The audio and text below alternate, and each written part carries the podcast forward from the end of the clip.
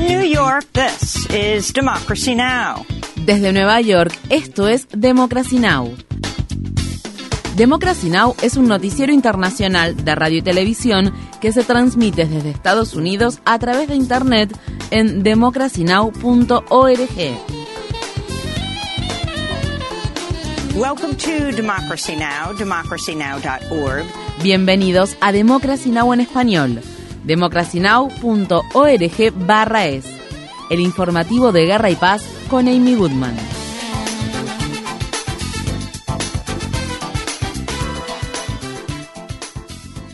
El Servicio de Impuestos Internos no auditó al expresidente Donald Trump durante sus primeros dos años como presidente de Estados Unidos. Asimismo, Trump pagó poco o nada de impuestos federales sobre la renta entre 2015 y 2020. Las tan esperadas revelaciones salieron a la luz el martes luego de que el Comité de Recursos y Arbitrios de la Cámara de Representantes aprobara por votación hacer públicas las declaraciones fiscales de Trump tras una batalla que duró años para obtenerlas. Trump pagó solo 700 50 dólares en impuestos en 2016 y 2017, ya que a pesar de obtener una ganancia de decenas de millones de dólares, informó haber tenido grandes pérdidas. En 2020, Trump pagó 0 dólares en impuestos. Mientras tanto, el Servicio de Impuestos Internos comenzó a auditar a Trump recién en 2019, después de que los demócratas comenzaran a indagar sobre el tema, a pesar de que esta ha sido la política de la agencia federal durante décadas. Trump se había negado durante años a divulgar su información fiscal alegando que estaba siendo auditado. El presidente del Comité Demócrata, Richard Neal, dijo que en los próximos días se publicará una versión editada de los impuestos. El presidente de Ucrania, Volodymyr Zelensky, realizó un viaje imprevisto a la ciudad de Washington, D.C. para reunirse con el presidente Joe Biden y está previsto que pronuncie un discurso en una sesión conjunta del Congreso de Estados Unidos. Esta es la primera vez que Zelensky viaja fuera de Ucrania desde que Rusia la invadió en febrero. Biden está anunciando un nuevo paquete de ayuda militar para Ucrania por la suma de 1,8 mil millones de dólares que incluye el sistema de defensa antimisiles Patriot. Esto se produce al tiempo que más de mil líderes religiosos han pedido que se lleve a cabo una tregua de Navidad en Ucrania. Los signatarios, incluido el reverendo Jesse Jackson, el obispo William Barber y miembros de la Iglesia Ortodoxa rusa, escribieron: Instamos a nuestro gobierno a asumir un papel de liderazgo para poner fin a la guerra en Ucrania, respondiendo a los llamamientos para un alto el fuego y negociando un acuerdo de paz antes de que el conflicto resulte en una guerra nuclear que podría devastar los ecosistemas del planeta y aniquilar la creación de Dios en su totalidad. Mientras tanto, la Organización Mundial de la Salud informa que 10 millones de personas, alrededor de una cuarta parte de la población de Ucrania, podrían sufrir trastornos de salud mental debido a la guerra. En Afganistán, los talibanes han suspendido el acceso de las mujeres y niñas estudiantes a la educación superior. Los talibanes ya han prohibido a las mujeres asistir a las escuelas secundarias desde 2021, a pesar de las promesas de que la medida era temporal. Las mujeres afganas y las organizaciones de defensa de los derechos humanos, incluidas las Naciones Unidas, condenaron de manera inmediata esta medida.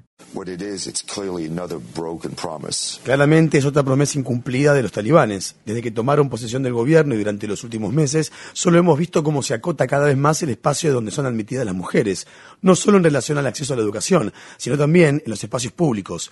No hay una participación de las mujeres en el debate público. Um,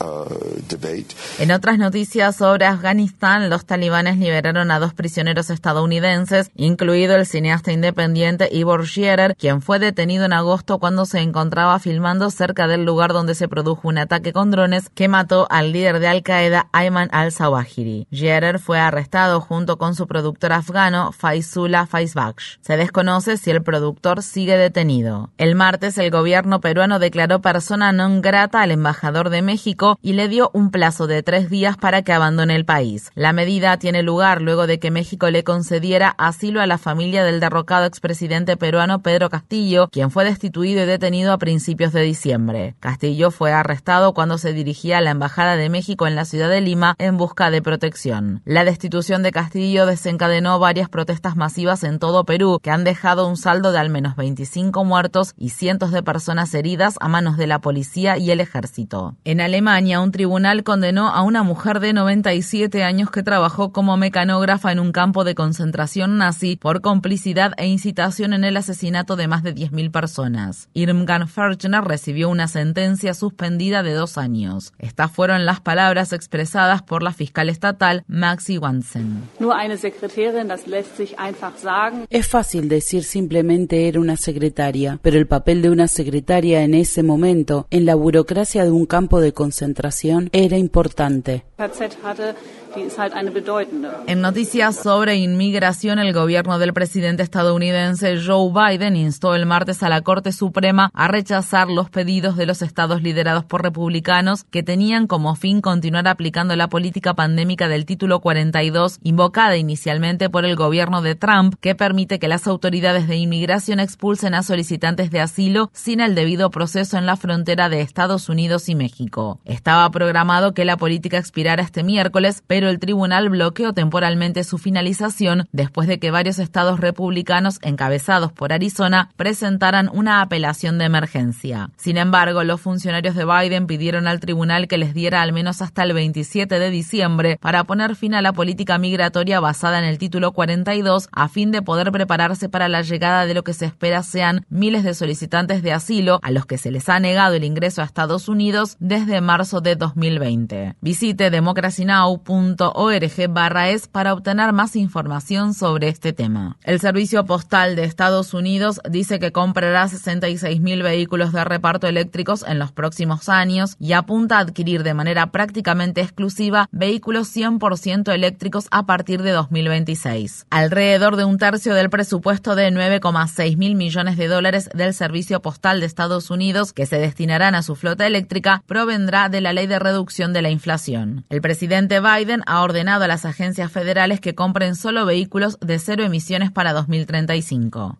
Una nueva norma de la Agencia de Protección Ambiental de Estados Unidos requerirá que los vehículos pesados como autobuses, camionetas de reparto y camiones comiencen a reducir drásticamente las emisiones de dióxido de nitrógeno en los modelos que se fabriquen a partir de 2027. Según la agencia, la norma permitirá que para 2045 se logren reducir las emisiones del contaminante nocivo de estos vehículos relacionado con enfermedades cardíacas y pulmonares en un 48%. En Estados Unidos, 72 millones de personas viven cerca de las principales rutas de camiones, la mayoría en comunidades de bajos recursos y de color. Las organizaciones ambientalistas dicen que la medida no es suficiente y que las alternativas de cero emisiones deberían impulsarse de manera más agresiva. En otro revés, para los activistas ambientales, la Agencia de Protección Ambiental retrasó una decisión sobre la concesión de exenciones a California para que pueda establecer sus propios estándares de contaminación para los camiones a fin de que estos sean más estrictos que los federales. En Estados Unidos, un jurado del estado de Texas sentenció al ex oficial de policía Aaron Dean a casi 12 años de prisión por matar a Tatiana Jefferson en 2019. Jefferson murió a causa de los disparos que efectuó el oficial Dean, quien estaba respondiendo a una llamada realizada por un vecino para reportar que la puerta principal de la vivienda en la que se encontraba Jefferson había quedado abierta y quiso asegurarse de que todo estuviera en orden. En ese momento, Jefferson se encontraba en la casa de su madre cuidando a su sobrino de 8 años. La familia de Jefferson dijo que también están presentando cargos federales contra Dean. Elon Musk dijo que renunciará como director ejecutivo de Twitter una vez que encuentre a alguien lo suficientemente tonto como para aceptar el puesto. Musk publicó el anuncio en Twitter el martes por la noche luego de que los usuarios de la red social votaron sí en su encuesta sobre si debería renunciar al cargo de director ejecutivo. El magnate esperó un día y medio antes de dar a conocer los resultados. Este hecho se produce en el momento en que Twitter enfrenta una agitación interna cada vez más profunda. El martes, 100 ex empleados presentaron demandas contra Musk y la empresa alegando despidos ilegales, discriminación por motivos de sexo y falta de pago de indemnizaciones. Mientras tanto, Twitter continúa filtrando documentos internos a través de periodistas seleccionados en lo que llaman los archivos de Twitter. El martes, el periodista Li Fang publicó la octava parte de la filtración que muestra cómo Twitter ayudó al Pentágono en una campaña de influencia que se llevó a cabo a través de Internet, para lo cual la red social protegió ciertas cuentas a pedido de las Fuerzas Armadas, entre las que se encontraban cuentas falsas. La Oficina de Protección Financiera del Consumidor de Estados Unidos ha ordenado a la compañía de servicios financieros Wells Fargo pagar 3.700 millones de dólares en multas y reembolsos por perjudicar a sus clientes mediante prácticas como ejecuciones hipotecarias injustificadas y embargos de vehículos. Dicho organismo afirma que el banco no registró correctamente los préstamos para viviendas y automóviles, lo que provocó embargos indebidos y cargos por sobregiro. Esta es la multa más grande jamás impuesta por el organismo regulador federal. Por su parte, la compañía de servicios financieros también tuvo el récord anterior de mil millones de dólares. El gobierno de Estados Unidos también ha multado a Wells Fargo por abusar de sus clientes por una suma que asciende a casi 20 mil millones de dólares desde la crisis financiera. El Senado de Estados Unidos avanzó el martes en el proceso de aprobación de un presupuesto de 1,7 billones de dólares que le proporcionaría financiación al gobierno hasta finales de septiembre de 2023. La medida incluye 858 mil millones de dólares en gastos militares y 45 mil millones de dólares para ayudar a Ucrania. Para asegurar tener suficiente apoyo por parte de los republicanos, los demócratas sacrificaron una serie de programas sociales, incluido el ampliamente popular crédito tributario por hijos que redujo la tasa de pobreza infantil a la mitad. La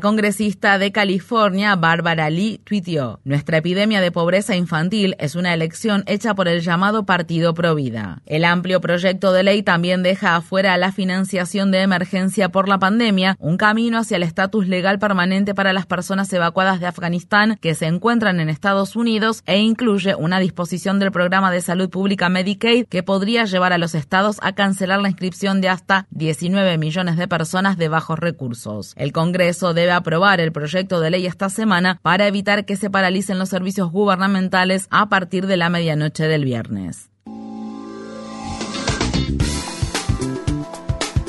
Infórmate bien. Visita nuestra página web democracynow.org/es. Síguenos por las redes sociales de Facebook, Twitter, YouTube y SoundCloud por Democracy Now! es.